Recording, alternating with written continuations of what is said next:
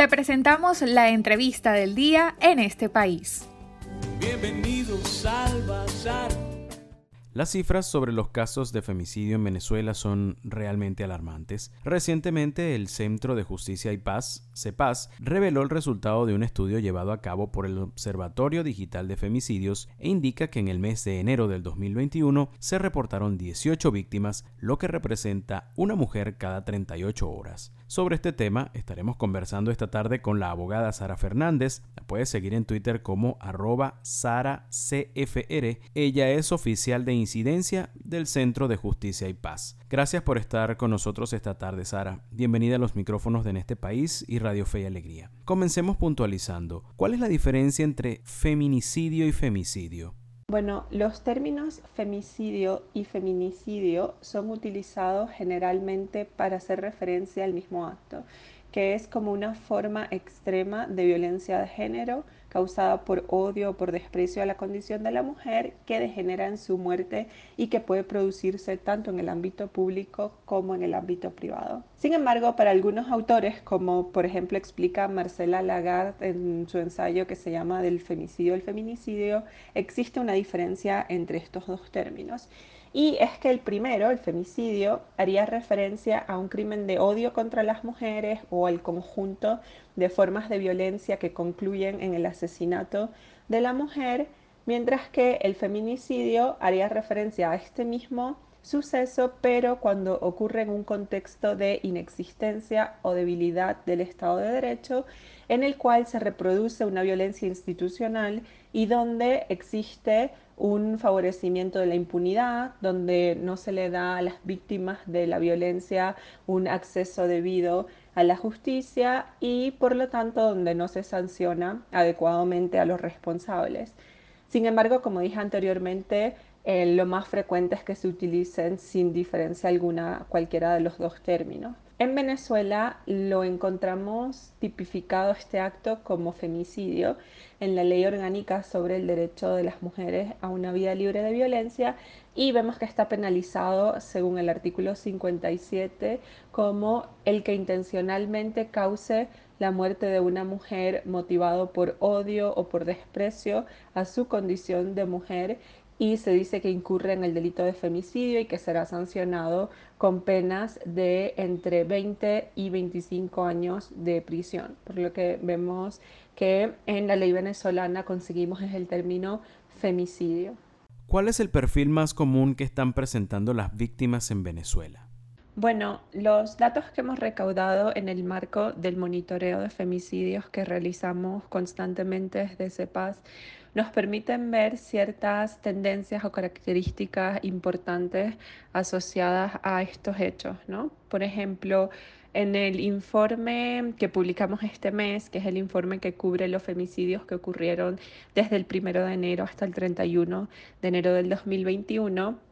podemos ver que el rango de edad dentro del cual se encuentran la mayor parte de víctimas eh, son las edades comprendidas entre 22 a 42 años. El 44.5% de los casos que ocurrieron en el mes de enero, por ejemplo, están comprendidos entre estas edades.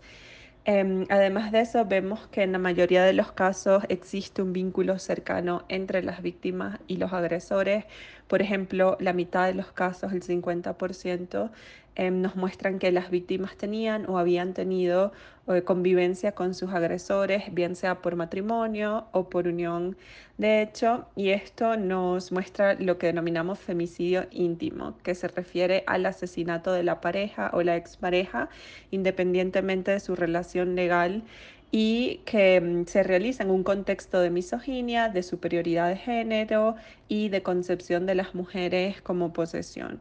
Además de eso, em, vemos que en muchos de los casos analizados, en 27.8% de los casos en enero, los agresores eran miembros de la misma familia, es decir, tío, hermanos, primos, y que la mayor parte de estos femicidios hayan sido cometidos por personas cercanas al entorno social, familiar y afectivo de la víctima,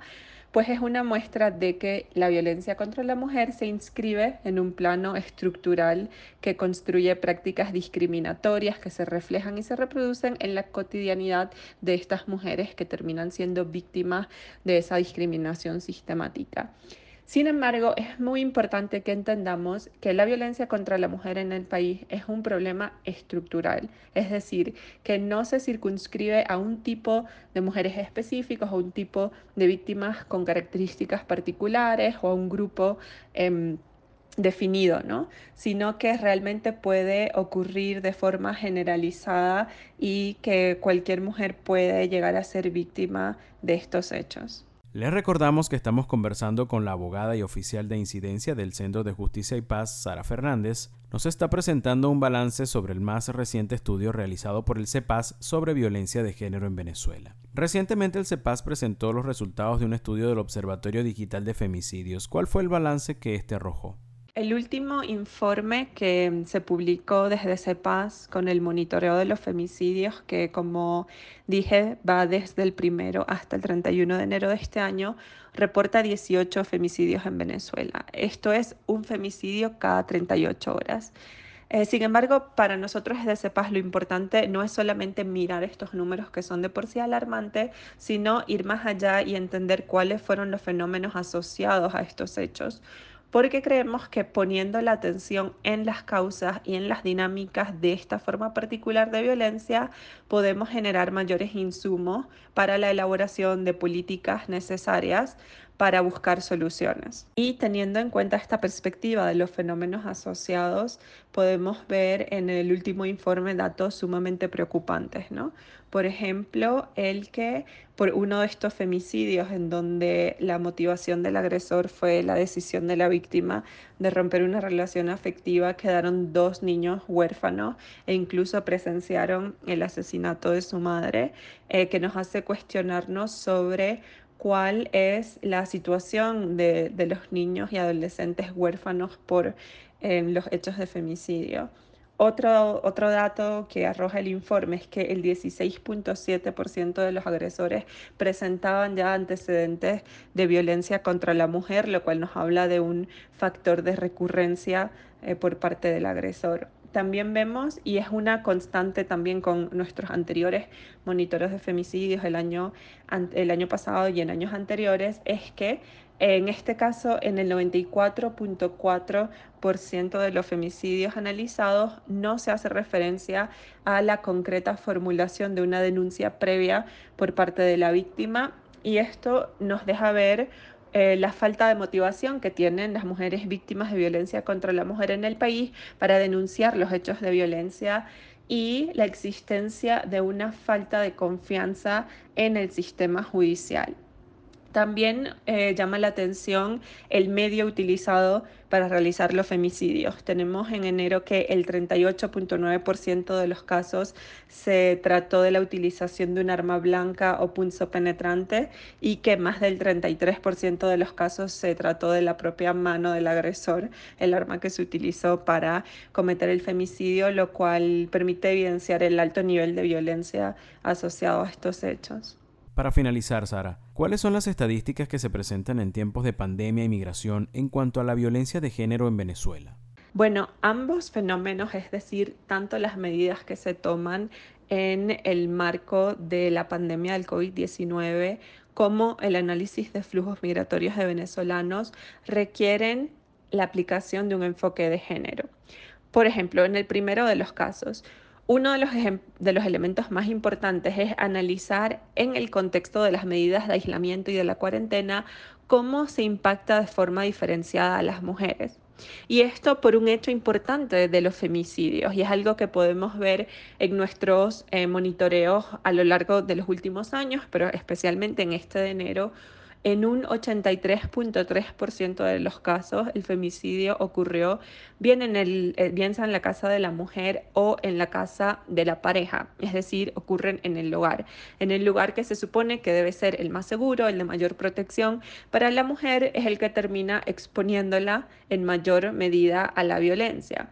Y en el marco de estas medidas de cuarentena se aísla a la mujer de su círculo social y su círculo familiar y muchas veces se la deja em, encerrada con su agresor. Y esto, por supuesto, termina exponiéndolas mayormente a sufrir hechos de femicidio.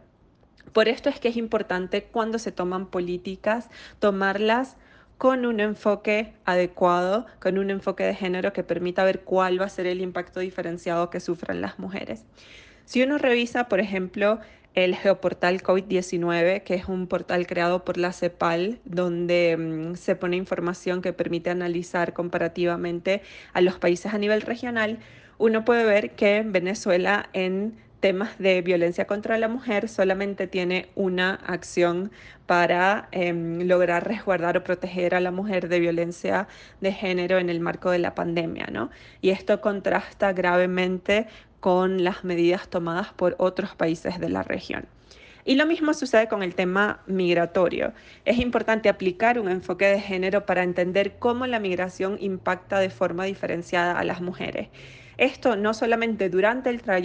trayecto migratorio, em, donde las mujeres son más vulnerables a sufrir violencia sexual o a ser captadas por bandas criminales para explotación sexual, prostitución forzada y trata, sino también en los países de recepción en donde son más vulnerables porque no cuentan con redes de apoyo en esos países o ciudades de destino y esto dificulta aún más su proceso de integración y las coloca en una situación de mayor vulnerabilidad.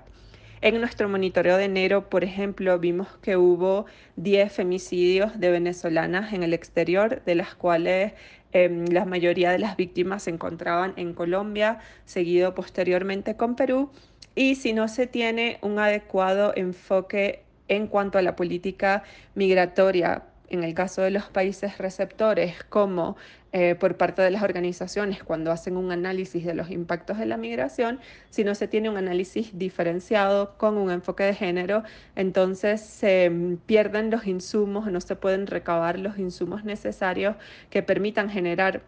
una política adecuada para tratar este tema. Agradecidos con Sara Fernández por el análisis que esta tarde nos hizo en cuanto al tema de la violencia de género en el país. Ella es abogada, oficial de incidencia del Centro de Justicia y Paz, CEPAS.